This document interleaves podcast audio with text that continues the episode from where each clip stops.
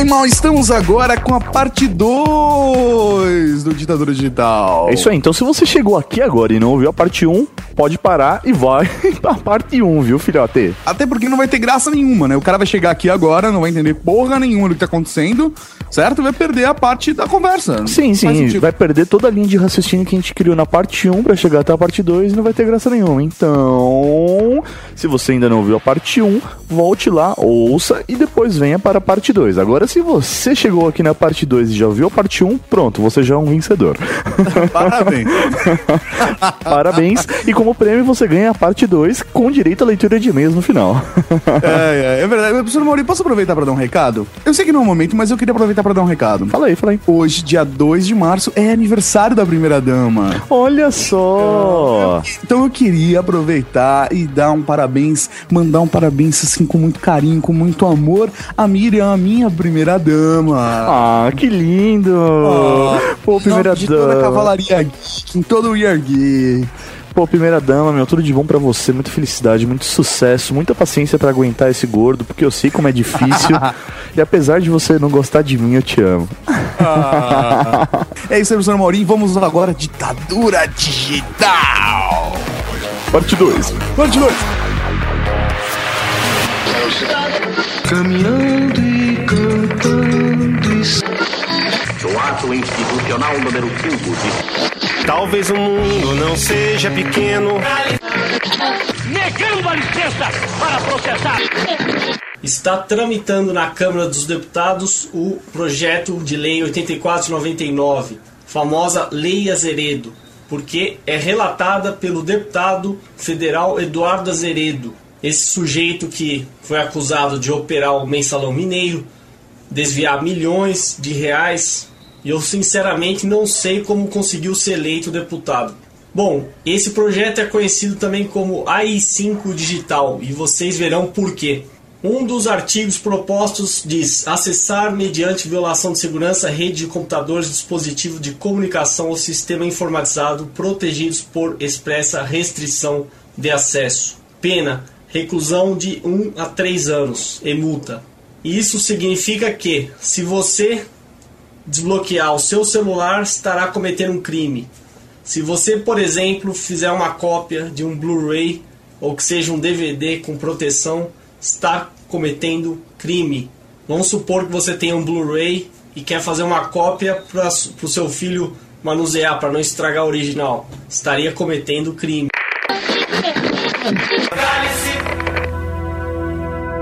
Eu acho, cara, assim, analisando como estratégia de guerra, assim, eu acho que os Estados Unidos foi muito mal nessa bola, sabe? Eu não sei, por isso que eu tô, por isso que eu tô com o pé atrás forte, cara.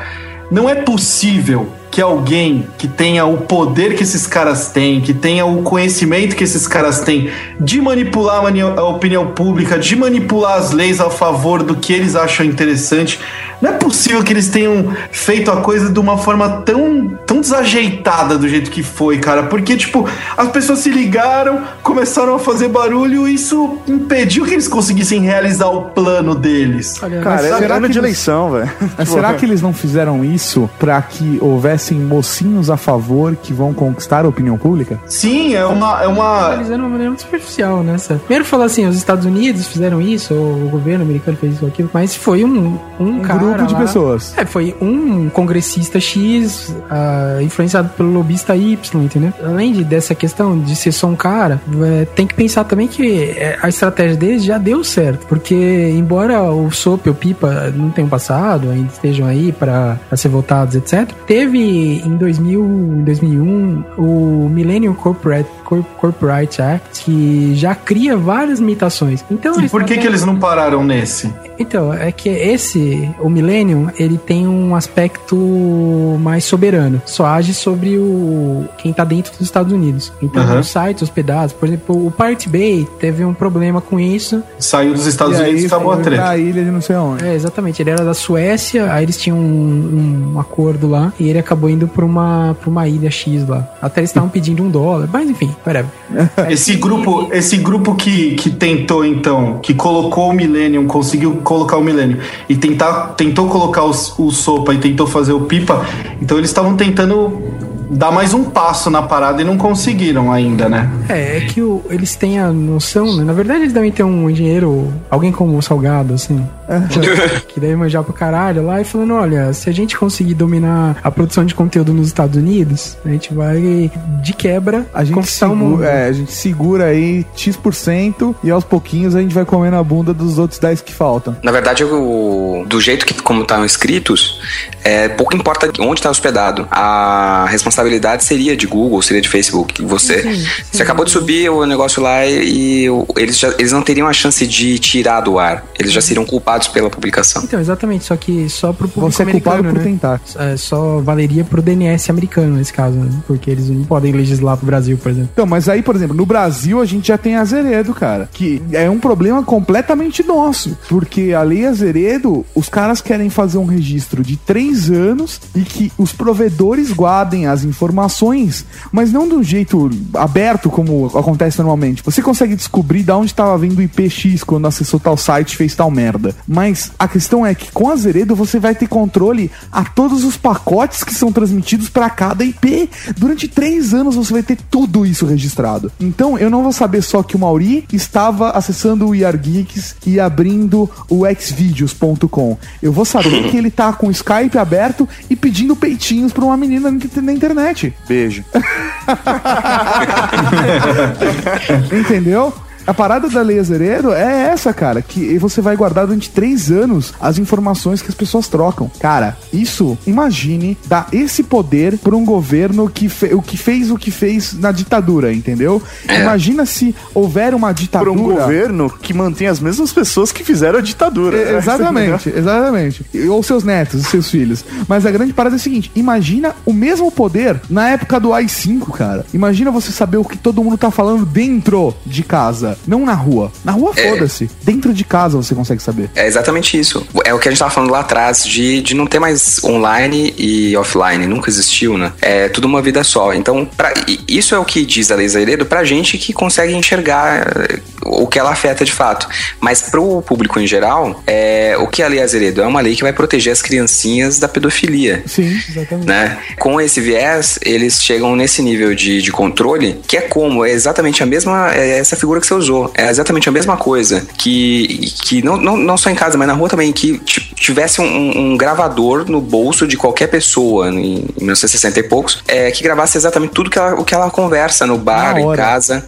Na hora, Na e hora. e- e ficasse registrado. Quer dizer, isso é um absurdo, né, cara? É um absurdo tão grande. E, e, de repente, assim, ah, mas tem muito criminoso na internet. A gente precisa cuidar das criancinhas, a gente precisa cuidar da, da segurança da informação. E, e eu, eu aceito me privar de, de um- uma certa privacidade. benefício. Pra, pra, em, em função da, da ordem geral. Porra, não é isso, caramba. É, é, é você ceder completamente o seu, o seu direito de expressão, de liberdade de expressão, para um, um agente que, teoricamente, é um governo que deveria cuidar do público, mas que a gente sabe que vai cuidar com viés privado, né? Para alguns interesses e não pro povo. Agora, qual a diferença entre isso e grampear um telefone? Que é, é, é- é o mesmo, é um meio de comunicação da mesma maneira. Grampear um telefone é permitido, e aí? Pra você grampear um telefone, você precisa de uma, autora- de uma autorização judicial. Você acha que você precisa mesmo Não, não, não, e eles fazem isso. pra, pra se usar, para se usar como evidência, você precisa de uma autorização judicial.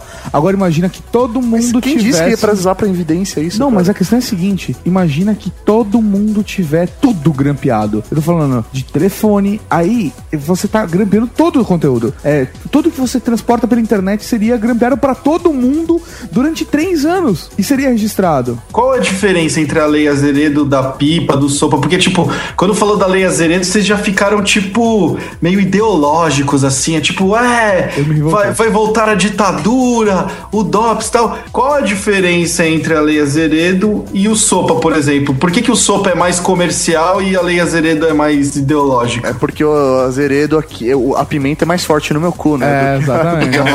Ah, tá. Então, tipo, a nossa visão comercial do sopa é porque a gente não tá dentro dos Estados Unidos sofrendo aquilo tão intensamente, talvez. A gente pode ter compaixão, mas a gente não precisa. Não acredito que a gente não tenha o mesmo reflexo de quem convive ali dentro. Eu digo tá mais. Mais ou menos. Mais ou Não, mas menos. acho que o- o, viés, o viés é, é diferente mesmo. O, É, em pipa, pipa e sopa, o viés é extremamente é, é puramente comercial. É, são forças, lobbies é, de empresas. Ah, fazendo com que o governo haja em prol delas. É, no caso da Lei Azeredo, ela é, é uma coisa totalmente nefasta, um resquício de um, uma- um autoritarismo, um, um controle e- do Estado mesmo. Mas qual termos dessas leis que fazem essa diferença? Só, só um comentário. A, a minha opinião é o seguinte: o que a Sopa Pipa fazem, pra nós que estamos aqui hoje ouvindo esse podcast ou gravando esse podcast, é eles não vão deixar eu consumir todo o, conto- o conteúdo do jeito que eu consumo hoje. Entendeu? Eu vou parar de consumir esse conteúdo do mesmo jeito. Sim. Agora, a a Azeredo é: eu não posso falar tudo o que eu falaria antes. Você entendeu? pode falar, Não. só que eles vão saber o que você tá falando. essa é a Exatamente. A questão- mas a questão é a seguinte: Mas já não sabe hoje? Então, isso aí foi a pergunta que eu fiz. Qual a diferença entre grampear ou não, sabe? Eles já sabem o que a gente porra. fala. vamos lá, o Hiro agora. Vai lá, Hiro. Bate o pau na mesa, Hiro. Primeiro diferenciava. O Pipe e o Sopa, eles não são. Eles são comerciais? São. Só que a questão do Pipe e do Sopa deles terem tanta importância é porque os Estados Unidos conseguiriam legislar fora do território americano. Qualquer site que pusesse aquele conteúdo ali, eles bloqueariam o DNS pro público americano isso teria um desdobramento no mundo inteiro. Porque a grande parte dos servidores, né? Grande parte do conteúdo é produzido nos Estados Unidos, etc. Já a Azeredo é uma questão bem. Ah, aliás, é, o controle da Azeredo até existe em parte nos Estados Unidos através de duas, de duas leis. A Millennium Corporate Act já tem um controle parecido, mas é em cima de conteúdo comercial também, mais parecido com o que o- a Pipa queria fazer no mundo inteiro. E o Patriotic Act, que ele já faz um controle, mas ele não é geral. Ele é um controle que o- uma agência de inteligência ou uma agência de investigação requisita que o servidor específico possa, aliás, no mundo inteiro, né? Se o cara tiver usando um servidor ou um satélite americano, no mundo inteiro ele consegue saber o que você faz se uma agência ou uma, uma agência de inteligência ou de investigação tiver interesse em você. Mas Então- isso usando um satélite americano. Americano. Isso é pra dentro dos Estados Unidos. Não, não, um satélite americano. Um satélite que a informação passa por ele só e foda-se de quem é ela. Mas se usar um satélite conversando com chinês- um namorado francês dele Vai que tomar no mora, do seu cu. que mora na Nova Zelândia. Então, Se passar Mas- por um por um Satélite um americano. O americano, ele pode ter acesso. Exatamente. Mas se for um satélite chinês, não. No satélite chinês não, só que a maioria Então a lei não são- funcionaria no satélite chinês? Não. A China não é um bom exemplo. né? É, Não, é. né? Bom, a China realmente não, mas se fosse um satélite francês, a lei não ia valer no satélite francês. Não, não então, tipo, eu Mas poderia contornar essa lei. Eles poderiam requisitar, né? Como Eles poderiam assinar um- econômico pra poder, pra poder requisitar que é o que eles estão fazendo com, com o Act, não é? Só uma pergunta rápida. O Azeredo tá aprovado ou não? Tá em Não, processo? não, tá em processo. Tá, Tá, desde, Desde- desde 99. É isso. É. Os Acts, eles são generalizados, assim. Então, qualquer atividade ali que o governo... Ou, não, na, na verdade, não seria bem o governo, né? Seria uma requisição. Então, a Fox acha que você tá usando um avatar que é muito parecido com o Bart. Aí ela vai lá, requisita pra agência, que é, o Pipa já criou, que a gente tava falando. E essa agência vai te mandar um informe e suponho, né, que ela não vai tirar no ar na hora. Ela vai te, tipo, falar, ó, tira essa porra daí. Aí você vai falar, não, mas não é meu, é de um comentário, foda-se. Tira essa porra daí. Aham. Aí você vai lá e ou você tira, ou eles vão bloquear o seu DNS eh, pro DNS americano, entendeu? Ia ser mais ou menos por aí, pelo que eu li, assim. Você perde sua audiência americana. Só que, Mas por se você exemplo, não, não tem não- audiência americana, foda-se. Não, depende. por o- exemplo, O, sistema de DNS que o usa no mundo inteiro é padrão. Então ia ter que ter um sistema americano e um outro. Só que pela relevância econômica, então, dizem que existe uma, uma certa chance de que isso não aconteça, que só fique o americano e aí quando bloquearem lá você vai se fuder também, entendeu? A questão é a seguinte, por exemplo, hoje o YarGeeks é o yargeeks.net. Já vai por aí, ok? A gente já passa por lá. E segunda coisa, o, o Google, através dos seus robôs, encontra o YarGeeks. Por conta que a gente usa um DNS. Se pra rede americana o YarGeeks não vai estar incluso, então o Google não vai encontrar a gente. Mesmo para- estando no .com.br. Sim, Ele para de indexar. ele para de indexar. Se ele para de indexar, a gente perde valor. Acabou. Você entendeu? deixa de existir. Mas aí a resistência vai digitar http dois pontos barra barra, um puta número gigante e vai acessar o conteúdo do YarGeeks. Ou vai criar o KD, sei lá. O Marco Gomes vai criar o KD. Vai ser O Cadux. É, ele vai, ele vai trazer a revolução, vai ser o Google BR. Google BR. Google Brr.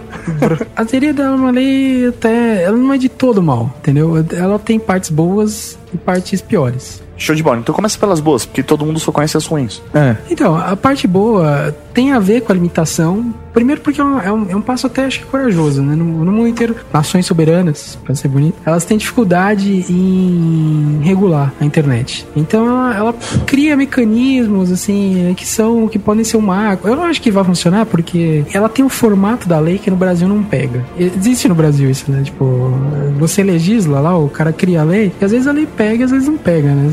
não faz sentido, Então né? existe. É tipo mijar na rua, não pode, mas os caras mijam, velho. É, então tem coisa, por exemplo, o, a gente até usou o exemplo da, da lei seca. A lei seca teve duas, duas vidas. Na primeira vez ela não pegou. Na segunda, ela não foi aquela adesão maciça, mas ela pegou. Você vê que até nesse carnaval caiu 5% o número de acidentes nas estradas. Aham. Ou como a lei antifuma aqui em São Paulo, que É. pegou muito bem. Então, é, tem lei que pega, tem lei que não pega. Tem a ver com a fiscalização, com a cobertura da mídia, a gente sabe disso. Mas essa tem, esse tem todo o formato de uma lei que não pega, assim. Vai ter que criar um organismo de fisca- que vai ser muito complexo, que teria que ter acesso a tecnologia, assim, constante, que é um troço que o modelo de estação brasileiro não permite muito bem. Ah, É, Mas você não falou coisa boa ainda da, da, da lei. É, que foi a primeira pergunta. Não, o que eu disse Ah, aqui... tem, tem, mas não há. Essa não tem, é porque ela é um marco regulatório, entendeu? Ela vai lá e ela dá parâmetros que às vezes são bons e às vezes não são sobre como regular a internet, assim, tipo, como começar a regular a internet. Então, ah, por exemplo, tá, vocês vão falar que, tudo é, que a liberdade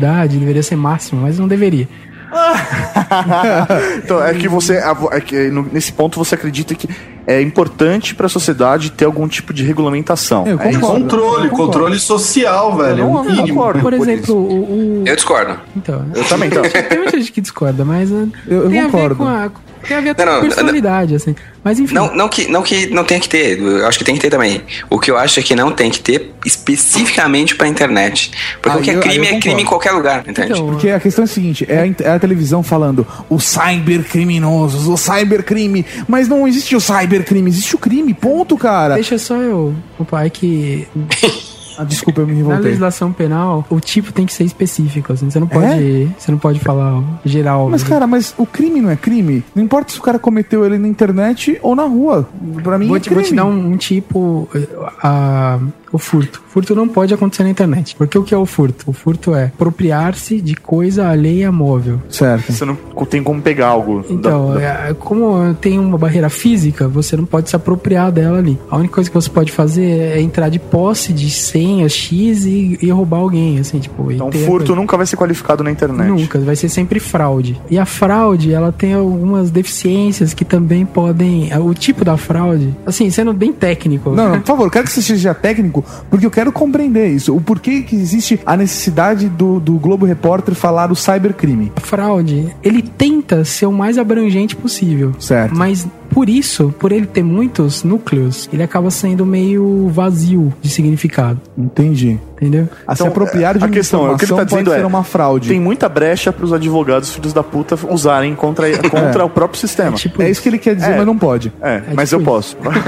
Então, é tipo isso. A fraude eletrônica também, ela teria outra pena, né? E ela poderia ser, ter um outro mecanismo. Enfim, é, a fraude eletrônica ela é diferente de uma fraude normal, né? Se você usa uma senha da sua mãe, sei lá, é Eu fraude eletrônica. Entendi, mas assim, é, acho que eu até entendo o que o que o Hiro tá querendo dizer. É a mesma coisa que você falar, porra, o cara roubou um milhão de reais em barra de ouro que vale mais do que dinheiro e aquela pessoa roubou uma galinha. Não, eu concordo, eu Você concordo. entendeu? É roubo do mesmo jeito. Tem um aspecto importante também, que é a questão da soberania. O, a fraude eletrônica, normalmente você usa de meios que saem do Brasil, né? Que tem um efeito em outro lugar e acaba dando a volta e chegando aqui, né? E tem toda uma questão na parte geral do Código Penal sobre é, o efeito, o lugar do crime. Pro processo é importante, entendeu? Entendi. Então a Azeredo ela traria especificações pra poder determinar o que é crime realmente dentro da internet no Brasil. É, ela, isso? ela teria três pontos, né, a meu ver, assim, de positivo nesse sentido. Ela seria mais precisa, Sim. né? Ela traria uma base sanatória legal pra falar isso daqui é um crime que aconteceu no Brasil e foda-se os efeitos, foda-se a parte geral. E aí depois você discute, se você quiser, no Supremo, se isso contraria a Constituição ou não, que já é alguma coisa também, embora Em, passível. ter- em termos de ações, isso é positivo. é, seria, tipo, o processo seria mais regular. Deixa deixa eu ver se eu entendi, Hiro. Se você for tentar usar as leis atuais pra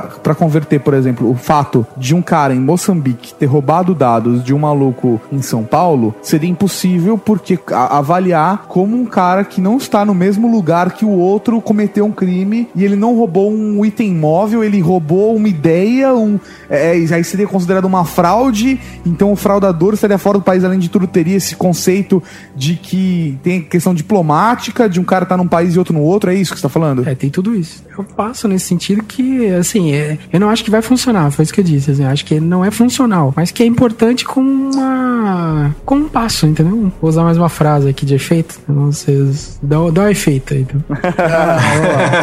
Vai, Hero. Não lembro o nome do cara que falou, foi um cara muito importante pro direito penal, é um francês, que ele fala que o que combate o crime não é o tamanho da punição, mas a certeza da punição. Bom.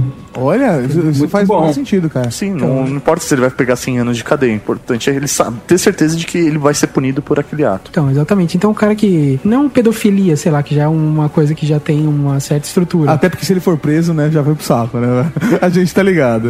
Então, mas é, também. Estuprador e pedófilo, velho. É Não assim- que ele vá pro saco, o saco vai nele, né? velho? Exatamente, cara, no mínimo. O cara que fez a fraude, ele pelo menos teria noção de que ele teria chance de ser processado. sabe? Entendi. Sim. Agora, deixa eu fazer uma pergunta, Agora cara. tem esse lado bem ruim que vocês estavam falando, tal, do. Do controle geral de tudo que é, É. circulado na internet. Que eu não acho que seja dano, exatamente, é potencial de dano. mas- Cara, Sério, na você tá boa. considerando. Não, agora é uma pergunta, velho. Eu não tô perguntando pro advogado, velho. Eu tô perguntando pro Hiro. Pessoa. Pessoa. Cara, você confia que o nosso governo, na estrutura que ele tem, da forma como ele se comporta, ele vai fazer bom uso dessas informações? Vou te falar, viu? É, essa é uma pergunta difícil, mas. Quase é o como... Laurito. Bem, é. Não, então. meu amigo. Você tem que confiar, porque se você desconfiar de tudo, Hum, Eu posso confiar na humanidade, eu não confio nesse sistema. Eu também. Eu você sou pensa inocente assim? até que se prove o contrário. Eu entendo que a Lei Azeredo, eles estão montando um sistema para que se possa provar o contrário de muita gente. Mas existe uma grande probabilidade dessa ferramenta ser usada para que todo mundo seja culpado até que se prove inocente. sabe que Cara, é o pior uso disso? O uso político. Sim, É, exato. Total, total. Então, o cara do partido X vai ter informação sobre o, o que o cara do partido Y tá fazendo ou falando ali. Sim, então. Então, se ele tá traindo a mulher, foda-se que ele é o cara mais correto do mundo, sabe? Foda-se que ele tá pagando tudo do jeito certo. Se ele que acessa a gente ele cagando na boca dos outros. É, por exemplo, sabe? é, Ele, mesmo que ele seja o cara que tá fazendo a política pública mais correta, Imagina o mais lobby. isenta do mundo, ele vai ser o cara que tá traindo a mulher e foda-se, sabe? É, imagina você, sei lá, pegar um prefeito de uma grande cidade, tipo São Paulo, por exemplo, e expor pra todo mundo que o cara, sei lá, digamos, sei lá, homossexual, como isso não pode afetar a, a opinião pública sobre o cara numa sociedade completamente tradicionalista, sabe? O que isso pode acontecer de fato quando você expõe um fato verídico de que ele tava trocando mensagens amorosas com o presidente do PSDB. Por exemplo. Nossa. tá? Imagina o que aconteceria. Nossa, nossa. Baseado, baseado em Você fatos não tá reais. falando do Alckmin. então, beleza. Oi, não, não sei o que você tá falando. Eu tô chutando o nome só, podia ter sido outro partido. Chutando cargos, né, cara? É, chutando, chutando. Chutaram Cara, copo lá. Do mesmo jeito que em outros meios de se atingir o público, depois de um tempo os caras deram um jeito de controlar a coisa, e tanto que hoje, pelo menos no Brasil, a gente vê, não só, não só no Sudeste, mas também no Nordeste, os, os caras que mandam nos meios de comunicação. Desde jornal, rádio, às vezes televisão, são os próprios caras que se candidatam e são eleitos, velho. Isso que eu acabei de falar que vai ser cortado na edição. É. A gente, todo mundo que tá aqui, nós cinco sabemos que vai ser cortado na edição, que eu acabei de falar. Sim. Senão pode dar merda. Beleza? Beleza. Isso que eu acabei de dizer poderia ser usado contra mim no caso da Zeredo ser aplicado. Sim, Poderia. Não poderia? poderia. Então é isso que eu queria saber. Fodeus! Aí o Zeredo não existe ainda, velho. Vai tomar no cu porque eu falei, vocês nunca vão saber o que eu falei. A não ser que eu tenha tá gravado e possa usar isso de formas escusas, né, cara? É, né? Por isso que eu já falei, que eu acho que É, Eu tenho tá tanto medo dela, porque ela tá no Brasil. Eu sei que, velho. É por isso mesmo, porque não vai pegar, sabe? É uma lei que não, não tem toda a cara de que não vai pegar. Mas o problema, Hiro, é que é, é que uma vez Aberta a possibilidade. oficial, Ah, sim, é, esse governo não pode não querer fazer. É, mas quatro daqui três anos entra um governo mais de direita e fudeu. Ah, é só entrar alguém que, sei lá, queira fazer isso na surdina, assim, sabe? Porque É, lei exato. já existe. E o tá vai baseado lá na- e fala, ah, então, a gente tem esse- esses milhões aqui sobrando. Vamos montar um esquema, mas não precisa nem ser muito grande. Pode ser só nessa área aqui dos nossos inimigos pés. políticos. É. né?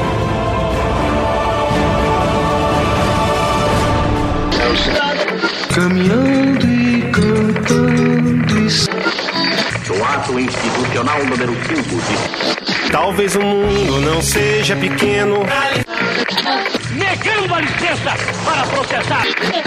Monstro invisível que comanda a horda, arrasando tudo que é de praxe. Eu tô lá de acima, o cerol que traz a vida pra baixo.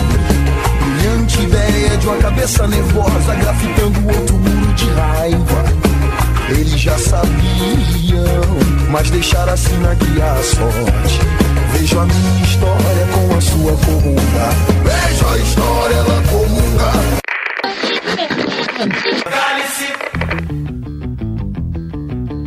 Mauri, você falou durante o podcast, você falou sobre uma ditadura invisível, que nós vivemos uma ditadura invisível. É tipo o jato da, da Mulher Maravilha. Isso. Todo mundo sabe que existe até ela, mas ninguém acha onde tá. Ninguém acha. Imagina quando descer uma bosta no estacionamento. É a vaga que tá vazia, né? Você olha a vaga que tá vazia onde eu parei meu carro invisível. Mas a parada é a seguinte: a ditadura invisível, Mauri, existe pra você? Cara, pra mim existe e ela não é, não é internet. Tipo, antes da, da, da própria internet se estabelecer no Brasil, ela já, já existia aqui. Então, Mas a internet é uma puta ferramenta pra essa ditadura Cara, invisível. não, não. Eu acho que não. Eu acho que a, a, a internet ela pode funcionar mais até como política de pôr em circo do que do próprio ditadura. entendeu? Olha! Então é uma forma de você dar uma, uma forma gratuita e fácil das pessoas terem acesso à internet e diversão sem se preocupar com o que tá acontecendo. É muito mais da hora você dar risada de um meme, de um filho da puta que tá lançando no Facebook toda hora, do que, velho, você se preocupar com alguma coisa que tá acontecendo à sua volta. Então vamos criar aí. Mas lan também não dá houses, liberdade pra pessoas como nós. Cara, Estamos mas, falando que mas acha aí, aqui, mas gravando. aí, aí que ele vem, aí ele vem fazer um controle mais direto, que é uma lei azeredo, entendeu? Aí Ah. ele vem fazer uma, uma política mais, mais específica, mais direta, que não vai afetar o cara que tá acessando numa lan house lá e não tá preocupado se algo A massa não vai se importar. é isso aí. Essa ditadura ela já acontece e é, ela é, é- e ela é clara pra mim pelo controle de massa. Você é muito mais fácil você não dar, não ensinar as pessoas a pensarem, dar um sistema, um sistema de saúde e de educação totalmente precário pra você criar uma dependência da, da, da população do Aham. governo, do que você ensinar e desenvolver essas pessoas. Então é o controle, é o controle da massa, sem necessariamente você estar apontando uma arma pra eles. É que aí essa Caralho. ditadura tem mais a ver com o modelo de educação no Brasil do que com a internet, né? Então, acho que distanciando um pouco dessa, desse debate sociopolítico, talvez. Do Foucault, Foucault, o, o Foucault diria biopolítica. Já que a gente já citou Camões e É, tá sei lá eu, mas quem. Biopolítica também conhecido como merda, né? Então, o, fora isso, acho que talvez a gente poderia ir para um lado da ditadura é, digital propriamente dita, Aham. onde tem, um, tem os governos e tem principalmente essas instituições né, privadas que, atrás de certos valores escusos, têm mantido políticos para reféns né, dessas políticas de. Possam de defender as suas causas. Isso, que a gente tá falando o podcast inteiro. Sim. E acho que a gente pode falar sobre os grupos que estão sendo rebeldes a isso, né? Os, os cyberativistas. Ah, os parte, né? Porque ah, 90% do cyberativismo hoje é você ficar sentado com sua bunda na cadeira E falando... colocar um avatar em algum, seu, um- algum selo no seu avatar, né? Isso, Sou um entra cyberativista. Not. Entra lá no 4chan e fica lá falando que devia fazer isso, aquilo, etc. E não tem nenhuma atividade de verdade. É, mas acho que o grande expoente dessa última, é, desses últimos rebeldes, cyber rebeldes, seriam os anônimos, né? Os anônimos. São um grupo né, que não tem uma. Corrigindo, não é o grupo, é uma ideia. Mas vai lá, vai lá. É, eles não são um grupo porque eles não formam nenhuma. Eles não têm nenhuma coesão entre eles, né? Nem tem nenhuma hierarquia. Não etc. tem, não tem uma conexão entre eles sem seu interesse, né? Então, e, e acho importante dar essa noção de que eles são talvez a máxima, o máximo nível de democracia, né, que já se chegou assim na humanidade, porque é, é um, bando de pessoas que têm interesses X, teoricamente defender a humanidade, vai, é o que eles dizem, né, a bandeira da, da liberdade humana que eles estão que eles estão levantando e que se manifesta contra governos, etc, contra Corporações. corporações. E é, na minha opinião, até agora o ponto máximo de evolução, eh, talvez política da sociedade moderna, vai. Onde o cara, se você pensar na, na sociedade, na sociedade não, mas da maneira como politicamente nós nos organizamos, né? originalmente você iria até uma praça e defenderia os seus ideais e tal. Sim. Hoje em dia é muito distante, né? Você vota em alguém, esse alguém te defende, né? Defende entre aspas. Ou então nos Estados Unidos, que é muito pior, né? Você vota num delegado, um bando de delegados vota, esses, esses votos de cada estado lá, dos mais chinfrins até os mais evoluídos, juntam alguém e elege um candidato, depois ele vota por outros delegados, sabe? É uma loucura foda, assim, tipo, é muito distante, né? Você é muito, tá muito distante do poder. Aham. E, e nesse caso não, né? Eles estão indo pra praça, assim, diretamente, né? O cara lá do Anonymous vai lá e divulga um vídeo falando, não, se vocês fizerem isso, a gente vai ter essa reação X. E tudo bem que o meio que eles estão usando, às vezes é um pouco, pode ser até considerado criminoso. É, terrorista. É, terrorista, criminoso, etc. Mas, para as pessoas que estão totalmente sem poder, o que, que resta se não terrorismo, Sim, sabe? cara, o desespero. É, então, fazendo até uma ligação que, do que eles usam a máscara do Guy Fawkes, do V de Vingança. No V de Vingança, o V defende o terrorismo. Não, não qualquer terrorismo, mas um terrorismo político que seja bem intencionado, entre aspas. Agora eu vou botar a Aí, lenha na no, fogueira. no caso, ele é, é- é permitido pegarem armas desde que o, fu- justifique o fim aí, é isso? Agora eu vou defender, agora eu vou botar lenha na fogueira. A internet traz conceitos do socialismo, certo? Todo mundo concorda com isso, certo? A internet permite que você tenha um uso que se aproxima, que a, internet pode se aproximar de um conceito socialista onde todos têm, todos que têm o uso daquela ferramenta têm da mesma maneira de uma forma democrática. Então, eu vou discordar. Cara, não sei também, viu, cara? A questão é, o socialismo e a maneira com que nós acessamos a internet tem a mesma raiz, que seria aquele socialismo primitivo, onde Uhum. todo mundo tem direito a voto. A voto Todos os pontos, conectam todos os pontos. É, então, e a única coisa é que eles têm a me- essa raiz em comum, mas o- as bases ideológicas do socialismo são bem diferentes do que rege a internet. Cara, essa, Opinião essa tal- talvez, talvez não fosse socialismo assim, mas uma sensação de uma coisa mais comunitária, né, cara? É. É, exatamente. Mas, Mas então, a questão é a seguinte, aí que vem a minha dúvida, tá? Mauri, nu- numa sociedade social, socialista, tá? Você como sociólogo, você estudou isso. Me fala uma coisa, no socialismo utópico, como que ele poderia acontecer hoje em dia? Sei lá, por bases marxistas, só revolução em armas aí, né? Revolução armada. Você ir pra cima, a população se levantar e ir pra cima. Então, cara, é, fazendo uma, uma associação, o, o Anonymous, de certa forma, quando toma Sim, uma de forma atitude- bem, bem, ra- Bem, rasa. bem, bem rasa. Bem rasa, Cara, assim. você não vai. Se a gente for falar sobre Marx aqui, a gente vai parar e montar uma trilogia, quintologia de podcasts, ou criar um podcast chamado Marxcast, onde a gente fala todo dia e discute Marx. Mas a parada é a seguinte: bem basicamente, a questão Jogos, é. mulheres e o que mais? E, e prostitutas. E prostitutas mais Marx, né? Isso, isso. Mas, mas a parada é a seguinte, cara. A gente tem essa questão de que é, eles estão tomando uma atitude pra ter o seu poder. Você acha que de entendeu? repente a internet é a arma pra ser feita essa revolução? É isso Eu que você quer que dizer? sim. Eu acho que sim. De repente a, a, a internet é a arma que vai fac- facilitar essa revolução que popular. É isso? aproxime a pessoa comum que gosta de Michel Teló e faz comentários na UOL do poder, né? Que é isso que. Ou Mas a você sensação que ela tem, né? Mas você tem de direito, o Tato ia chegar num outro ponto, né? Ele ia dizer que o Anonymous quer é criar o seu próprio poder, né? Sim. Só, só mudar de, de mão a coisa. É, é O- que eu acho que são facetas da mesma, da mesma noção, né? Só que o curioso, Que é por que, que eu faço revolução com popular, socialismo? É, Então, a questão é, por, por isso que eu faço uma, um- uma, uma relação com o socialismo. Porque não há, um- um- não há uma hierarquia. O Anonymous, do jeito que ele funciona, a estrutura dele é baseada na- no, no cara ser um anônimo. Quando eles veem algo que eles não concordam, vão- vai contra a ideia. Por isso que eles, não, eles se dizem não ser um grupo. Primeiro, porque não tem uma hierarquia, não existe um líder. Existe o quê? Uma ideia. Essa ideia é a base. Então, todas aquelas pessoas que são a favor dessa ideia, concordam com essa ideia, teoricamente já fazem parte desse grupo. Você faz parte dessa ideia, cabe a você levar ela pra frente. Entendeu? Então, assim, a, a maneira que eles encontraram de combater as pessoas que vão contra essa ideia é fazendo os ataques aí via internet a, esses, a essas corporações, governos que vão, vão de frente com os interesses dessas ideias. Eu acho que quando eles, quando eles combatem as corporações, eles, a mensagem é clara, né? Vocês estão fazendo errado, sabe? Igual aqueles videozinhos lá da. You're doing it wrong. É, you're doing it wrong.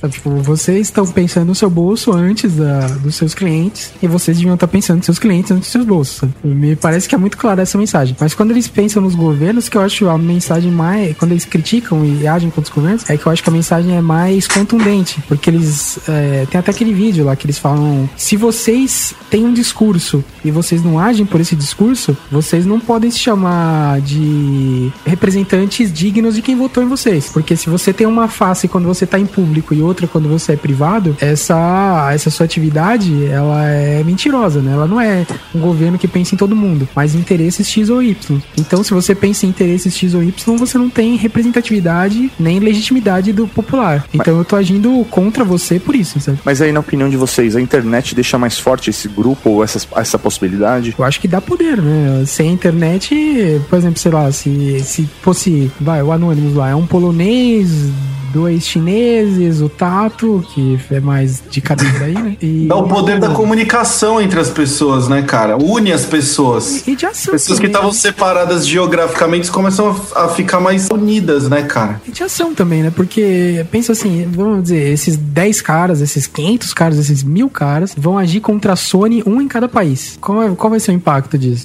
Vai ser muito, é, lá, pulverizado. Agora, mil hackers vão lá na PSN lá e começam a atacar dia a dia, sabe? Aquilo lá vai ter um impacto comercial que a Sony vai realmente dar um ouvido pra ele. Vai falar, olha, É, realmente tem alguma coisa errada.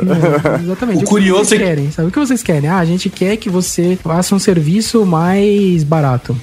A gente vai negociar, sabe? Porque a gente não tem interesse de que vocês fiquem derrubando nosso, Nosso site todo site, dia. né, cara? O curioso é que as ações deles ainda são somente na rede, né, cara? Eu tô esperando aparecer na minha timeline uma, um movimento de reação, tipo, no mundo físico, na Zion, tá Você ligado? imagina as pessoas andando na rua com máscara do Guy Fawkes. É, tipo V for Vendetta mesmo, tipo, Porra. queimar o parlamento, sabe? Alguma coisa. Mas, mas o pessoal do Anonymous, ele- as, as ações deles são puramente físicas. É o que, o, o- a forma de explicitar os documentos é que é online. Mas o, que os caras fazem é, é, tipo, é pegar um documento mesmo em papel e escanear e devolver, sabe? É, não, é, não é explodir ainda, né? Mas é, Ah, não é, não é só online, não. Ainda. Ainda, Ainda. né, cara? Que medo. É, né? Por enquanto é passeata tal, os caras incentivam as passeatas tal.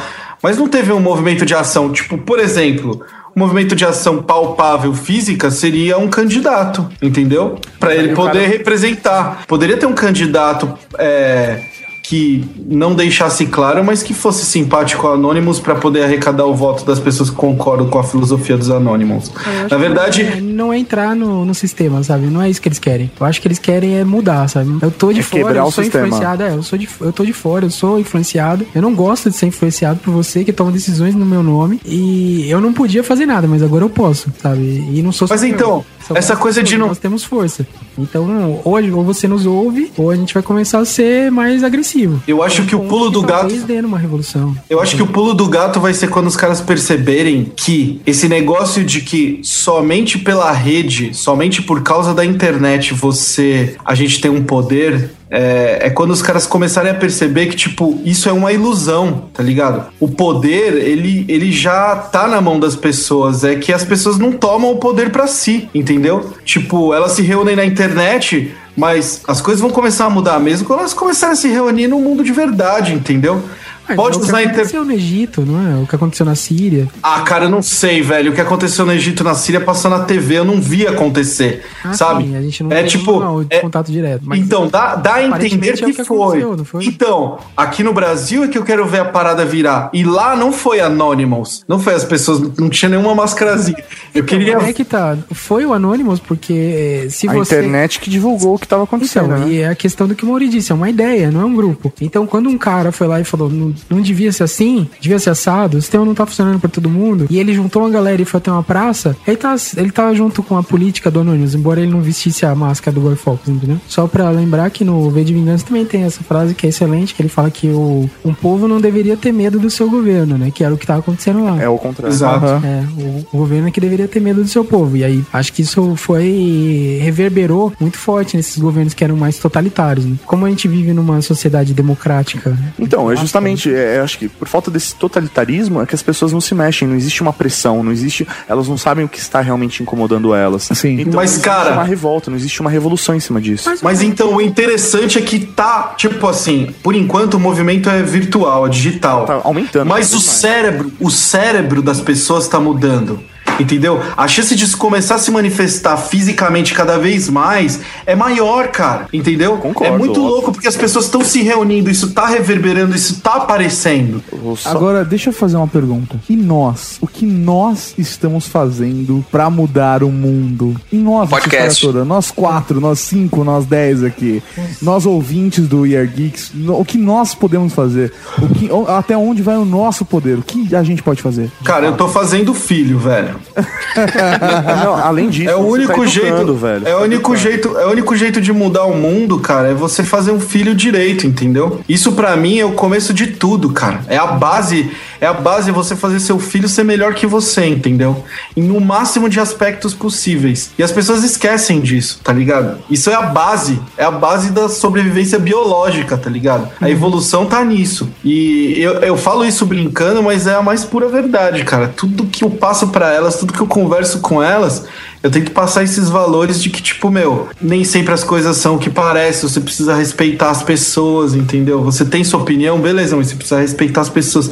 Tipo, esse tipo de coisa vai sendo passado de geração em geração, é isso que faz uma nação evoluir. Passar uma ideia boa, entendeu? Sim, Passar sim. coisas boas pra pra você. Exatamente, exatamente. Essa parada, do, da- essa parada da- dessas leis de internet que regulam, que regulam, que estão tentando regular a internet, cara, eles estão desesperados porque esse é o primeiro meio de comunicação que dá o poder pra pra todas as pessoas, Não né? existe Isso a um gente, dono, essa é a a questão, não gente, um a gente já falou. E cara, os outros eles conseguiram dominar. Agora eles vão tentar dominar esse porque senão, cara, como que eles vão conseguir vender? Entendeu? A parada é comercial, cara. É justamente o fato da internet gerar interação, gerar comunicação entre as pessoas é que torna ela um- uma coisa única na história da humanidade, torna esse momento um momento único, cara. Uma vez um cara num podcast falou que, tipo, ele tá assistindo a história passar na TL dele e eu realmente acredito nisso, cara. A consequência dessa treta toda vai ser decisiva, cara. Porque assim, a internet é uma convenção, certo? Assim como todas as outras coisas, tipo dinheiro, o, to- todo- ah, o modo como a sociedade se. Tudo, mas ela também é um fato como existência, né? Ah, sim, sim, sim. Tá. Então, então, mas se os caras alterarem essa convenção e tornar a internet uma coisa chata, eu não acho que o mundo vai acabar, vai acabar a nossa vida, porque minha vida não é internet, a internet é uma ferramenta. Eu só acho que a- o triste é que a humanidade vai perder mais uma oportunidade. E pelo, na minha opinião de merda, uma das melhores oportunidades de transformar uma coisa dessa, uma ligação dessa, realmente um modo de, de se comunicar, de passar cultura, ao invés de ser um mero entretenimento, entendeu? Porque se ela virar um entretenimento chato, as pessoas vão desligar e vão fazer outra coisa. Aí vai vir um outro meio de entretenimento. Assim como veio o impresso, depois veio o rádio, depois veio a TV, depois veio a internet. A par- Na hora que a internet ficar chata, velho, vai, vai mudar. E aí a gente vai ter perdido uma oportunidade muito boa de dar um salto cultural, de dar um salto, evolução conceitual, sabe? Toma nota então, tá? Fala aí. Então, educar bem os filhos, um. Ok, um. Pra quem Dois. não quer ter filhos, É, pra quem não quer ter filhos, você já se fudeu, né? Você tá deixando é, a decisão do, da quantidade do mundo Pra mim. a maioria dos idiotas. pra escreva mim, escreva, escreva Pra um mim. livro, né, cara? Pelo menos. Escreva um livro. Deixa um legado, né? Número dois, nunca deixar o Weird Geeks chato. Nunca deixaram o Weird Geek chato. Conteúdo sempre acima do. Eu tento fazer a minha parte, cara. Colocando putaria de vez em quando. nunca fica chato com putaria. Por exemplo, que nem ter filhos, velho. Eu nunca. Falo, assim, porque na, na teoria até pode ser um pouco chato, mas na prática é mó legal. Se você fizer gostoso, vai dar vontade de fazer sempre, né, velho? Salgado, você, meu velho, o que, que você acha que, que é possível fazer? Ou o que você faz pra pra ajudar nessa, nessa mudança? Cara, é, tá muito ligado ao que o já falou, é de você mudar o seu, é, o seu ao redor, né? Então o que eu procuro fazer é que a empresa onde eu trabalho é, funcione de maneira melhor, menos apegada a estruturas hierárquicas antigas e mais voltada a, a- a pensamentos como esse que a gente está colocando aqui. É, é, fazer, é discutindo coisas como essa que a gente está discutindo especificamente nesse programa, mas com, com as pessoas que estão em volta da gente Sim. é, né, o tempo todo. Acho que eu faço pouco, e essa é a principal crítica que eu, que, que, que eu tenho em relação a, a esse ativismo de computador, né, cara? Porque a Você ia gente. falar ativismo de coerro? Eu também tô esperando algo do gênero. Falei. Porque a gente, a gente fala muito do governo, fala muito, né? Porque tem muita corrupção no Brasil, mas na prática a gente não vai participar, por exemplo. Aonde eu tô morando agora não, mas onde eu morava antes, tem as reuniões do bairro, da comunidade do bairro, que é feita pela prefeitura para discutir como vai ser gasto o orçamento É, orçamento daquele ano. Orçamento exatamente. E eu não fui, nunca fui, cara. Nunca fui. E é uma coisa que, que as pessoas deveriam fazer. É, acho que, que falta fazer mais isso. Mas no que eu consigo fazer, assim, de coisas mais. eh, No, no- no plano mais intelectual, eu tenho tentado fazer e, e me apego muito, porque eu acredito muito em coisas assim. Agora, eu acho que, não, não especificamente a internet, mas o, o modelo que a internet proporcionou de, de comunicação, é, que a gente chama agora de redes sociais, né? Mas é um negócio que já existia desde sempre e agora só ficou mais fácil. Eu já disse isso no outro programa, eu sou um otimista, eu acho que isso muda sim a maneira como as estruturas vão se refazer, vão, vão, vão, vão ser formadas daqui para frente. Então, coisas como, como o que aconteceu no Cairo, embora a gente esteja longe e saiba de coisas das coisas é, ditas pelas mídias, mas o que aconteceu lá foi através de SMS, sabe? As pessoas trocando SMS é, fizeram uma revolução. Aqui no Brasil isso já aconteceu algumas vezes pessoas se movimentarem fisicamente por conta do Twitter ou por conta do Facebook, É, não da maneira como, como deveria ser, mas já é um potencial. E eu acredito muito que agora as pessoas têm uma, uma chance que é se conectar com muitas pessoas e a partir daí acreditar na- nas coisas que as pessoas estão acreditando e não no que é imposto pela mídia. E acho que isso muda tudo. Quer dizer, a, a partir daí os modelos vão ter que se re- ser refeitos.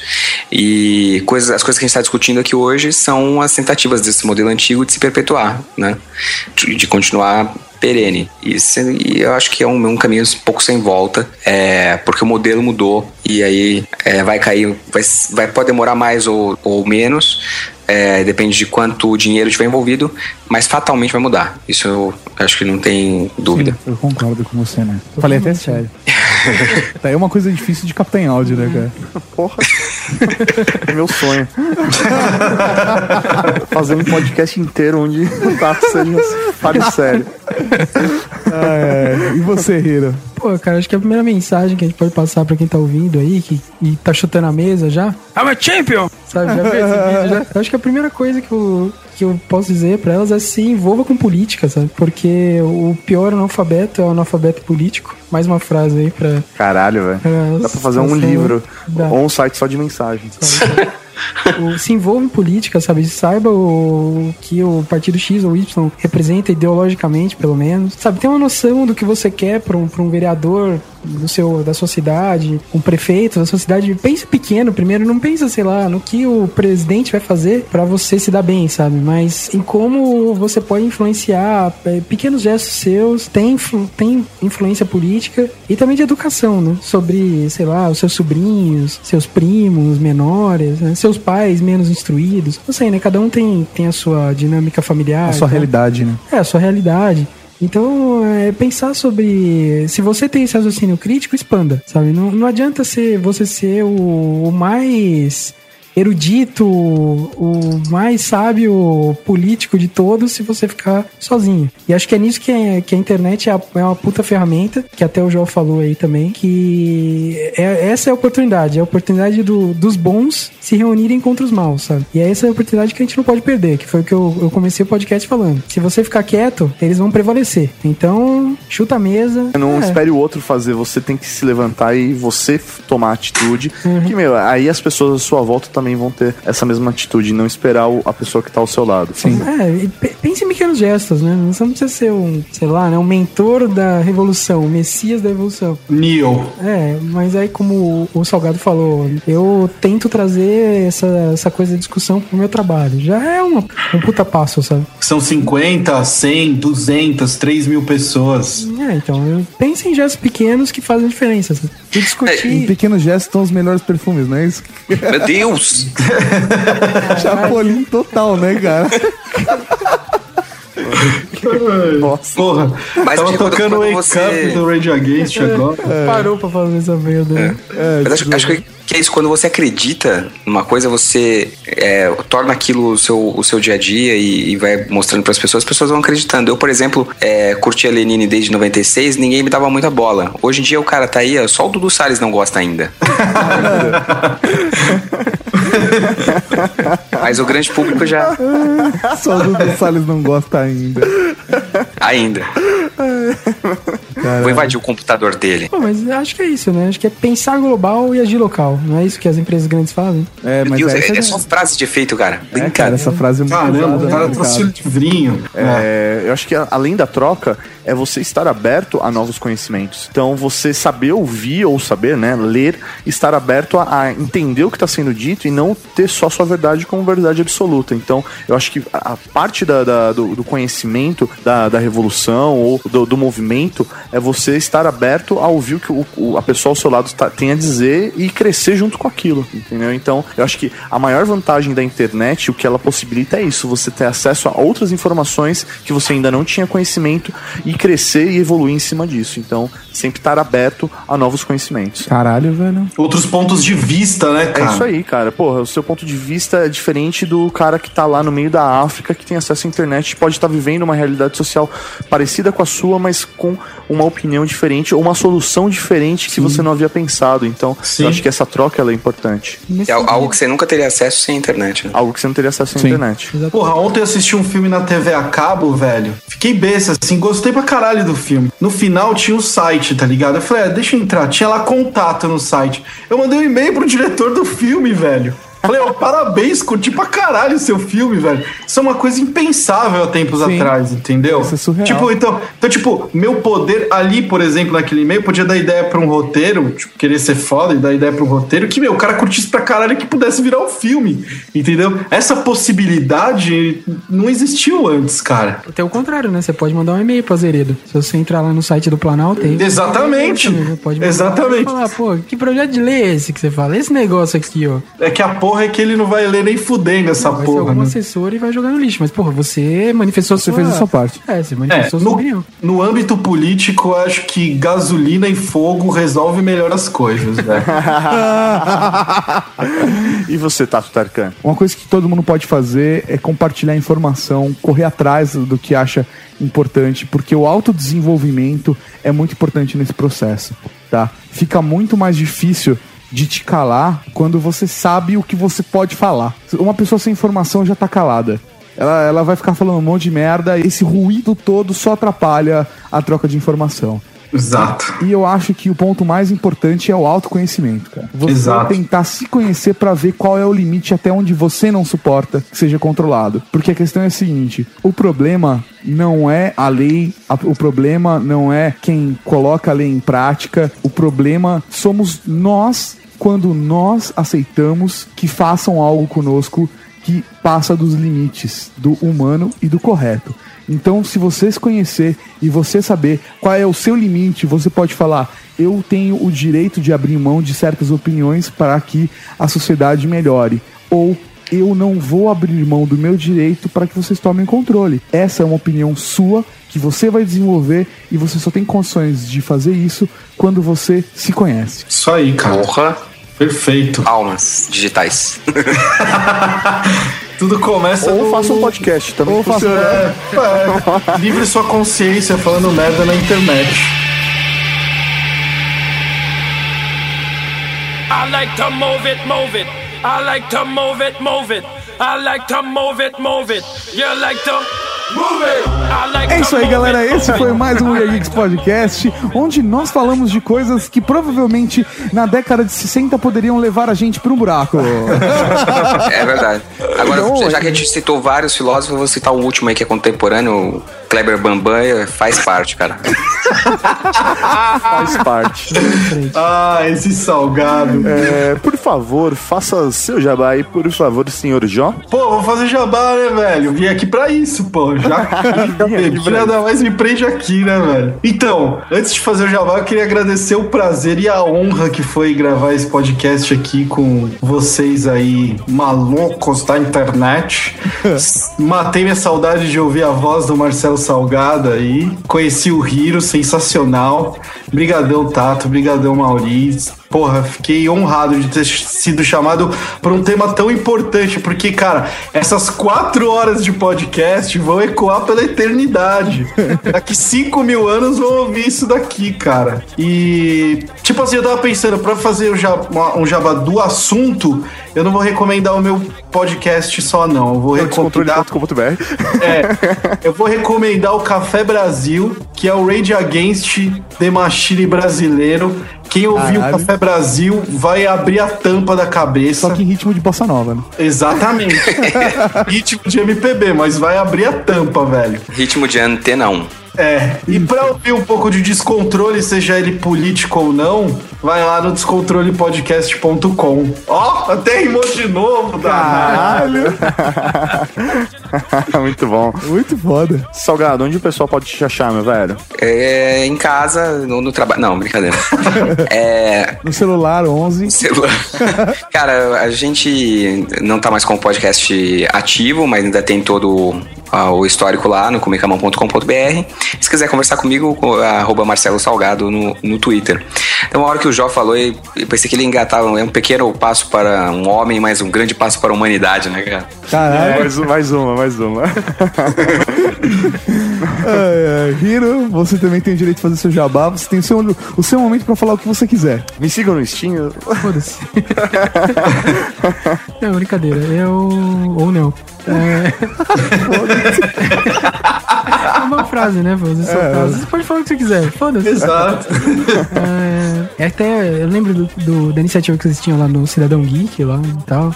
Acho que faz parte, né, de uma certa consciência social que vocês têm aqui. Acho bacana. Ó, obrigado. Pô, valeu. Receber um carinho assim tão bonito. Obrigado, mesmo. Não, mas eu acho mesmo bacana, acho que faz parte também. Você vê poucos podcasts assim com mais visibilidade falando mais sobre assuntos, sei lá, menos entretenimento, menos entretenimentícios. Entretenimentísticos. É, tipo isso. Acho que é legal, assim, ficar promover o raciocínio. E é isso. Não tenho nenhum jabá pra fazer. Se alguém quiser ir pro Steam, algumas pessoas já me adicionaram por conta daquele. Do TF. Do podcast é, do TF. TF. Não me perguntem mais de loadout, por favor. Talvez eu faça um post. Vocês publicam? Ô, lógico. Faz, lógico. Tá, vou fazer um post sobre os loadouts aqui. Aí não me perguntem mais sobre os malditos loadouts. é, bom, é isso. Eu queria fazer só um Ele falou, me comentário. adicione no Steam, não falou o usuário Não dele. falou o usuário É dele. verdade, é Hiro.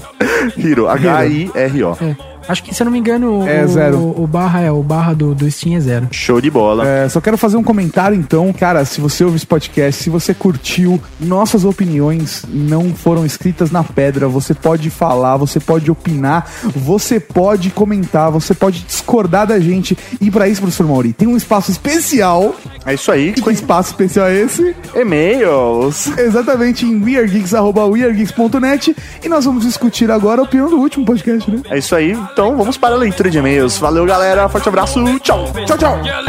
Danado. É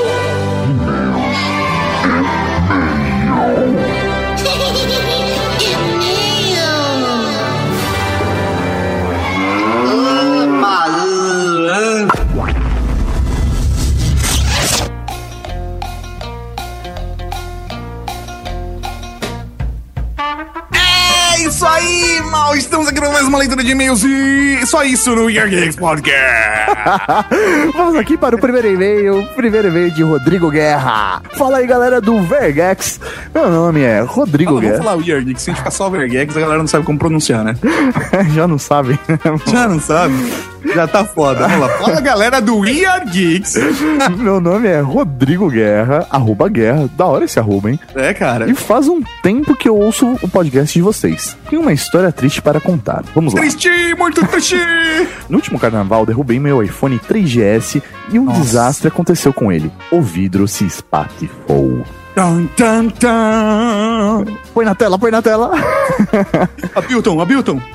Depois de uma semana usando ele zoado, tomei Nossa, cara, coragem. isso é muito triste, Não, velho. sim, Você usar um iPhone com a tela, qualquer smartphone, cara, com a tela quebrada é foda. é triste. Tomei coragem e comprei um Galaxy S2. Caraca, velho! Nossa, parabéns. Ao invés de comprar um iPhone 4S, então comprou, ele comprou um Galaxy S2 ao invés de comprar um iPhone 4S. Tomei essa decisão por já ter em casa um iPod Touch e um iPad, e por querer uma experiência nova com o Android. Uh, Cara, eu acho da hora. eu também acho, cara. Há muito tempo tive um Xperia Mini e lembro que o telefone era muito lento, principalmente depois que foi atualizado para o Android 2.3. A pergunta que tenho para vocês é: fiz uma boa escolha? Esse é realmente o melhor aparelho Android do mercado? Bom, a primeira pergunta. Nossa. Primeira pergunta. Eu acho que ele fez uma boa, cara. Quanto mais você conhecer de todos os sistemas operacionais, diversificar, eu acho que é melhor porque você é, vai ser atendido de diversas maneiras. Se você tem um iPod Touch e tem um iPad, o Android vai complementar muito bem essas ferramentas que você já possui de outro sistema operacional. E na boa, seu guerra, fica uma dica pra você, cara. Você tá experimentando o Android e sentiu essa necessidade. Aproveite pra usar aplicativos que o seu iPhone não permitia, cara. Quem sabe essa experiência não pode ser mais completa pra você, já que você já conhece o iPhone e sabe onde ele te limitava. Numa dessa, você pode achar o Android o melhor aparelho. Fazer o quê? É a Isso aí. vida. Agora, Tato, uma pergunta. Ah, O Galaxy S2 é o melhor aparelho com Android no mercado? cara, puta, puta, velho, boa pergunta. Não sei se eu sei te dizer isso, mal. Olha, cara, eu vou responder pela minha experiência. De todos os É. aparelhos com Android do mercado que eu já experimentei, o melhor foi o Galaxy S2. Cara, eu, eu concordo com você que da- dos aparelhos Android que eu mexi, o Galaxy S2 com certeza é o melhor. Agora, eu não sei se. Eu não mexi em todos os aparelhos Android do Sim, mercado. sim, Mas de todos que eu mexi, com certeza o, Andro- o- o Galaxy S, né? Tinha uma experiência muito boa e o Galaxy S2 também tá foda pra caralho. Show de bola. Faço essa pergunta enquanto espero a entrega do aparelho em casa. Torcendo para que eu não me arrependa por ter deixado de ser um MacFag. um grande abraço para vocês e um Raul para todos os geeks que estão ouvindo. Raul! Valeu aí, guerra. Até a próxima.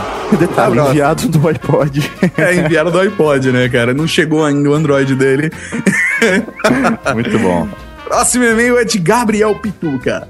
Fala, Cavalaria Geek. Tudo certo? Eu sou Gabriel Pitali, São Caetano do Sul, São Paulo, 15 anos, estudante. Nosso ouvinte de São Caetano, olha lá. É, aquele lá que é menor de idade, que a gente falou que ele Isso. não pode ouvir. A gente vai pagar uma coca beber pra. Coca-Cola. É, que ele só pode beber coca, é verdade. Isso, isso. Volto a mandar e-mail pra vocês contando que após alguns meses, finalmente completei a maratona do We Are Geeks. Caralho. Coitado.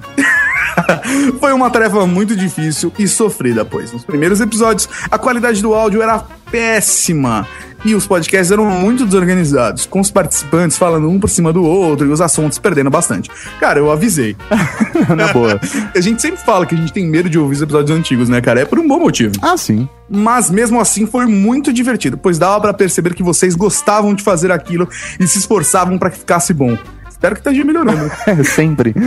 E com o tempo, esse esforço fez com que o podcast e o blog de vocês ficasse cada vez melhor. E é por isso que agora vocês, junto com a Radiofobia, estão no topo da minha lista de podcasts. Oh! Você vê que o cara realmente. É, é- ele tem muito que aprender ainda, né, velho?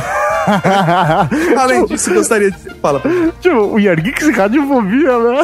Nossa, né, cara? Além disso, gostaria de contar pra vocês que, após quase dois anos apenas ouvindo podcasts, pretendo começar a participar mais dessa mídia, deixando de ser um entusiasmado e me tornando um entusiasta, como diz Léo Lopes. Olha que bonito, Maurício. Ó, teremos um novo podcaster na área. criando meu próprio podcast, que também será voltado para o mundo da tecnologia.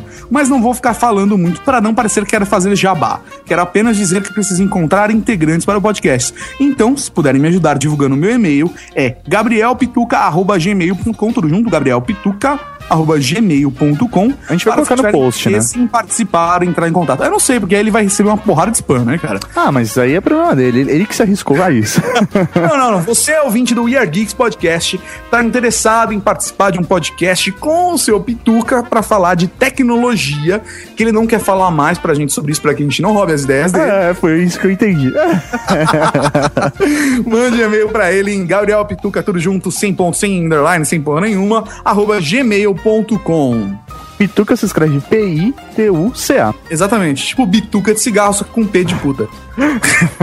Beleza. Are Geeks, né, cara? E parabéns pelo ótimo trabalho. Estou esperando aquela coca que me prometeram quando leram meu último e-mail no episódio 53. Beleza, quando você fizer 18 a gente paga. Vamos lá. Caralho, não, a gente precisa ver ele pra dar um abraço no cara. Próximo e-mail é de Nicolas Valentin. Valentin, adoro ele. Eu gosto de Volta para o Futuro. Abraços. É isso aí, cara. tipo, é da hora. Velho, todos, todas as leituras Todos de e-mails dele, cara, é, é menos de uma linha, cara. Ah, sim. Mas a gente Ele já ganhou o prêmio por isso já, né? espaço. Oi? Ele já ganhou o prêmio por isso já, né? Já, cara. Mas assim, é bom, porque a gente sempre coloca os e-mails dele porque não ocupa espaço, né, cara? Sim, sim, sim. É sempre isso. Eu gosto de Volta pro Futuro. Obrigado. Fala tchau. Ai, velho. É, A partir de agora eu quero, eu faço questão de que todas as letras de e-mails tenham um e-mail do Nicolas Valentin.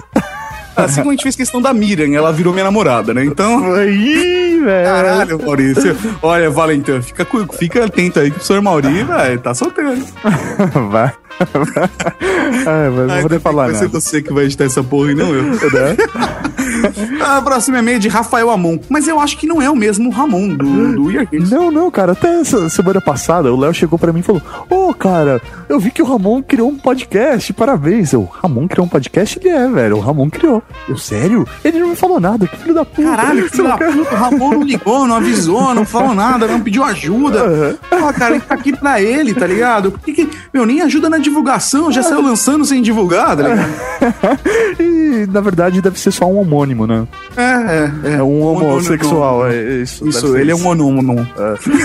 Galera, adorei os tutoriais. Foi muito importante pra me motivar. Não é o. ó, de novo, não é o Ramon do We Are Geeks. É o, We Are- o Ramon da Cavalaria Geek. É isso aí. Pra confundir mais.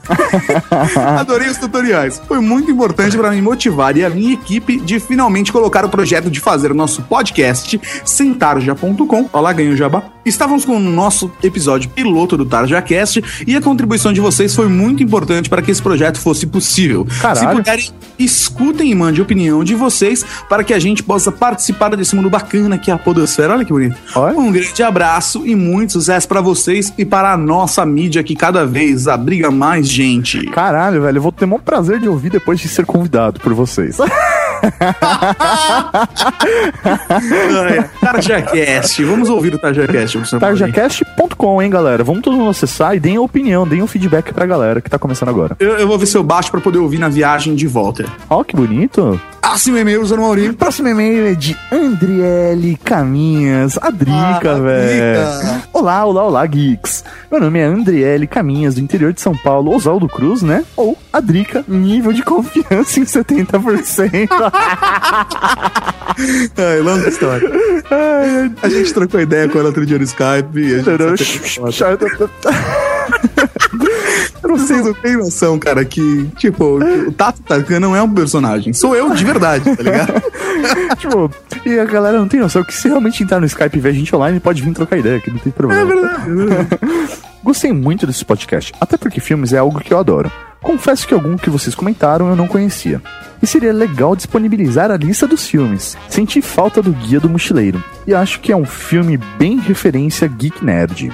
Cara, fica uma dica pra você, não só Drica, mas todo mundo que gostou do podcast Filme para Geeks Ver, que nós temos uma coluna chamada Filme para Geeks Ver, Sim. onde lá nós temos inclusive Mochileiro das Galáxias, nós temos uma porrada de filme que não foram citados no podcast e pode servir de referência. Olha só Sim, legal. então nós não vamos fazer uma lista para que você acesse o post, viu, dona Drica?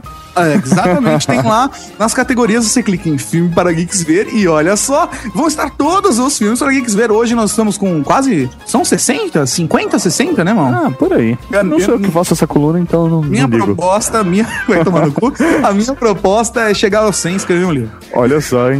Sem filme para geeks ver, né? Puta que pariu.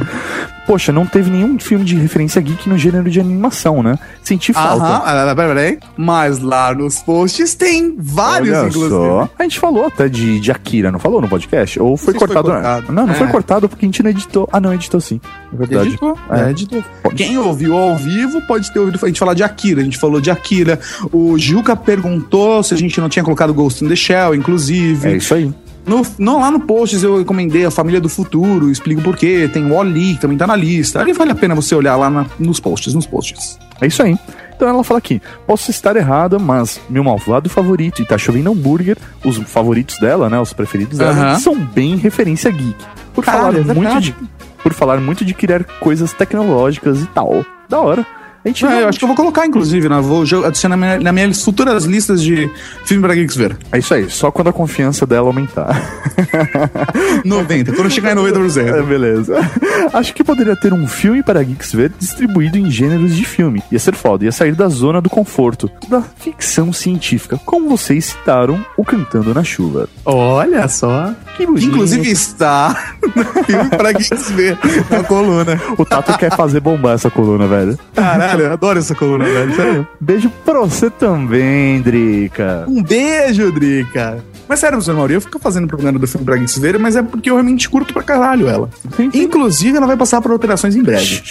Vamos O lá. próximo e-mail é de Fernando Scalabrini Paz, nosso querido amigo Fernando, que saudade. Sim. Olá, Tato e Mauri, tudo bem? Tudo Ah, e você? Fernando, só fica uma dica, velho. O Mauri escreve com Y. É que você tá acostumado a ouvir, né? É. Mas é com Y, não é com I. Né, e a mancada falar isso depois de 20 e-mails que ele mandou, né? Não, mas eu não sei, me toquei só agora que ele mandou. Não, mas Mauri é com Y. É isso aí. É. Não é bronquinha, tá? Não, não, não. Só comentário. Faz um tempinho que não mandava e-mail, pois estavam envolvidos com novos projetos. Um site voltado para deficientes visuais e mais um geekzinho que virá ao mundo em julho. Caralho, né, Que velho? bonito, podia ser dia 16 de julho, né? Nossa senhora, meu segundo filho que aumentará a cavalaria. Oh. Caralho, Raul, velho. Que lindo. Ah, é, eu ia fazer uma piada se ele não tinha televisão em casa, mas deixa gato. Também Tô comentando. é, é melhor que a piada do, do, do Rafinha, né, mano? Ai, ai, ai. Melhor do que a do gato minha, não. É, jamais. Mesmo não comentando, continuo acompanhando o podcast e vocês continuam no topo da lista. Muito obrigado, cara. Gostaria de parabenizar vocês pelo Cubo Geek na Campus Party. Achei a ideia fantástica. Uma pena que eu não pude ir conferir de perto. Cara, é uma pena mesmo, né, velho? A gente podia, quem sabe na próxima Campus Party fazer uma reunião da galera lá. Pô, ia ser legal, né, velho? Ia ser legal porque, pô, tava lá o Lucas, a Sara também, que são deficientes visuais, né? Tipo, ia ser da hora integrar toda essa galera junto. Ah, falando nisso, Sarinha, um beijo pra você, ó. No fundo do seu coração. Isso é foda. Em relação ao episódio 65, a discussão sobre o que é nerd geek, seja em filmes ou qualquer outra coisa, pra mim, que considero geek, é bem simples. São os nerds que viabilizam os geeks. Um filme nerd não é necessariamente geek, mas um filme geek, sem dúvida, é um filme nerd. Eu acho que Caralho, velho. você pode considerar que os geeks são os nerds da tecnologia. Olha só que bonito. É, não, é que a galera, meu, discutiu bastante sobre isso, mas eu acredito que realmente não existiriam os geeks se não houvessem os nerds. Sim, sim. Sempre vi, desde que descobri os tempos, o geek como um nerd mais tecnológico. Olha lá, foi o que eu acabei de dizer, cara. Eu nem tinha a minha ideia. Aham, sei. É verdade. Aficionado por tecnologia. Como foi citado no cast. O cara que não precisa ler o manual, pois já é instintivo. É, o cara faz, faz naturalmente. Uhum. Para finalizar, gostaria de dizer que gostei bastante da camisa da Cavalaria. Tanto que ela continua no meu perfil no Facebook. E aguardo novos lançamentos. Raul. Raul, velho. Inclusive, senhor Mauri, já estou Ah. com a prova da nova camiseta. É verdade, velho. A nova camiseta já, já saiu a prova dela. Estamos testando a qualidade do produto antes do lançamento. E a primeira dama surtou quando viu. É mesmo? Ela curtiu? pra caralho, velho. foda, pra né? caralho. Quando ela viu o contrário, ela ficou surtada. Né? ah, mano. Um abraço aí, Fernando. Um abraço. Ah, e PlayStation. PS, né? Pra quem é novo no Gear Geeks, PS é igual a PlayStation. PS2 é igual a PlayStation 2. Por culpa de vocês, pedi pela pontuação um iPhone 4S. Estou ansioso para que ele chegue logo. Vai demorar uns 20 dias, mas beleza. Aquele amigo meu que, que é traseiro dos Estados Unidos, lembra? Trouxe porra nenhuma. Após não tem jeito. A Apple é foda mesmo. O Tato tem razão. Ah, eu sempre tenho. Aham, sim. Ah, é. Fica a dica, cara. Depois, é, troca uma ideia com o Lucas Radaelli e tal, que ele tem umas dicas bacanas de acessibilidade no iPhone. Ele mesmo me deu umas dicas dentro da Campus Party, porque eu uso as funções de acessibilidade, porque às vezes eu tô dirigindo, ou até mesmo quando eu acordo de manhã e tô, não quero abrir os olhos, eu uso. Eu sei que o cúmulo da preguiça, mas eu tenho um pouco de vergonha de dizer até, mas é verdade, cara, eu uso. Alguém tem problemas. Vamos lá, próximo e-mail é de David Balutan. Balotando, agora tudo, tudo que é IN, IM fica balotando, né? David Balotin. E aí, manos, beleza, meu velho? Salve cavalaria. Au! Cara, que tema da hora. O Mal e o Juca também, ótimos convidados, hein? Estão de parabéns, manos. Porra, valeu, meu velho. Valeu! Só para constar, eu curto Waterworld também, velho. cara, eu acho um filme mó da hora. É tosco, mas é, muito tosco, da hora, é velho. da hora. Será que tem no Netflix, cara? Vou ver. Não sei. Vamos lá. Bom, caras, desculpe a correria, tá meio tenso aqui no trampo hoje. Então o e-mail fica por aqui mesmo. Que isso, meu velho, um abraço pra você, um beijão pra mim e continue aí também um ótimo trabalho. Ah, muito obrigado, cara. Um abraço no seu coração. E ainda bem que o e-mail ficou por aqui, porque a gente ainda tem mais e-mail pra ler. E esse podcast não foi curto, né? Não, foi curto, né, mano? Porra. É, só que como que é um peido pra quem tá gagado, a gente tá mantendo. Vamos continuar lendo e-mail. Vamos lá. Próximo e-mail e penúltimo e-mail é de Joel Marx. Olá, amigos. Acabei de conhecer o site de vocês semana passada. Caralho. Olha que bonito. Já enviei tweetados pra vocês e indiquei o pod de vocês no meu Twitter, que não é muita coisa. Porra, mas o que vale, velho, é a indexação. Valeu. É, estava ouvindo o último pod de vocês sobre o filme Geeks e queria saber de vocês, caralho, escreve muito vocês, profissionais no assunto geek, se eu sou um geek ou se eu sou um nerd. Caralho, que boa pergunta. Não tenho nenhum produto Apple. Por ser caro demais para o meu bolso. Tenho um tablet Android e ainda uso XP no meu PC. Adoro o Mac, meu patrão tem um iMac, aprendi a usar o sistema operacional e desde então sou um apaixonado por todos os produtos da maçã. Curto tudo que é tecnologia, leio muitos artigos e blogs e sites do nicho. Mas não sei se posso ser enquadrado em alguma dessas categorias. E aí, com isso, eu sou um nerd ou sou um geek? Cara, na real, você não precisa ter gadgets pra ser geek. Basta você se interessar, velho, você querer entender como eles funcionam. Eu acho que a falta de grana só categoriza você em geek pobre. Mas é verdade, cara. Na boa, Gio. Você é um geek, cara. Porque dentro de você, você sente essa paixão por tecnologia. Então, és um geek, rapaz. É isso e bem-vindo à Cavalaria Geek. é isso aí. Se, se isso fosse um programa do Mixbuster, seria, né? Tipo, plausível. plausível, plausível. Forte abraço, então, arroba Joel Marx com K. Tudo junto. Tudo junto. Último e-mail é do Thiago Nolds. Hack. Cara, o nome- é impressionante como o nome dele tem consoante, né? Ele deve Noah ser russo. É, Deve ser, cara, mas da hora isso, cara. A gente chama ele de Noah porque, né, Noah. É, E na verdade a gente não sabe se pronuncia Noah, né? Mas virou. Agora, a partir É, de agora é Noah. então é o e-mail de voz do Noah e é o e-mail de voz, o primeiro e-mail de voz que chegou pra essa leitura de e-mails. Então ele vai ganhar a camiseta. Olha só! Bonito, né? Noah, a gente vai entrar em contato contigo pra pegar endereço e mandar a sua camiseta. Responsabilidade do Mauri. É isso aí, minha responsabilidade. Se demorar, a culpa é minha. O e-mail de voz dele, professor Mauri. Sua chamada está sendo encaminhada para a caixa de mensagens e estará sujeita a cobrança após o sinal. Olá, olá, geeks. Aqui é o Nova de Curitiba. É, primeiramente, quero avisar que já estou usando o Ubuntu. Achei uma, uma distro aqui. Roda bem mídia, tô conseguindo ver vídeos tranquilos, escutar música, enfim, tudo que eu precisava aqui, sem usar mais aquela merda do Windows, né, cara? E por enquanto não tô com grana pra comprar o Mac, mas pretendo. Pretendo comprar em breve. É, quero agradecer esse conteúdo aí, pô, muito bom, muito bom mesmo.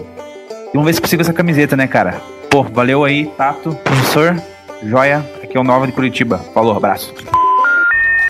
É isso aí, professor Mauri. Tudo que é bom acaba e esse podcast também acabou. Depois de três horas. Puta que pariu, cara. Se demorou tanto assim pra sair, ainda são nove da noite e eu não comecei a editar. Imagina a hora que vai acabar. Ai, eu tô rindo, mas eu devia estar chorando. é isso aí.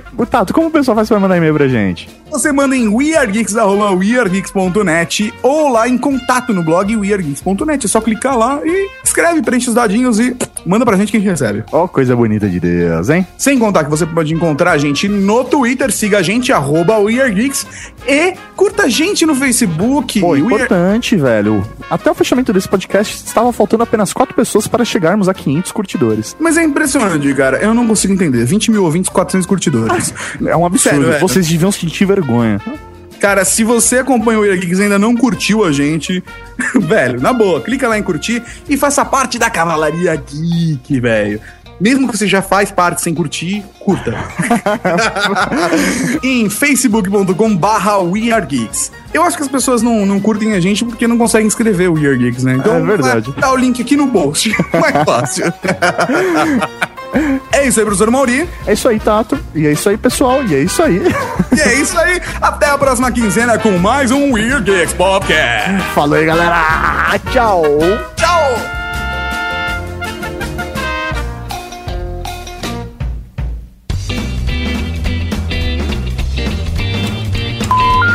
linkar já automaticamente o que nós podemos o que a gente pode fazer pra salvar o mundo.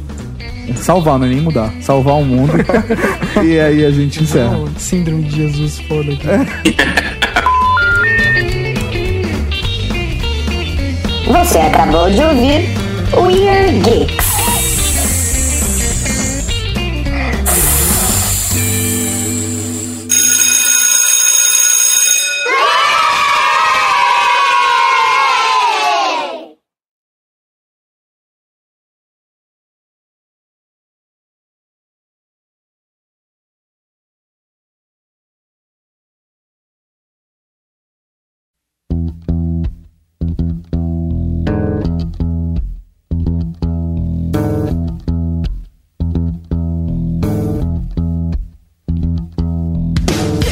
The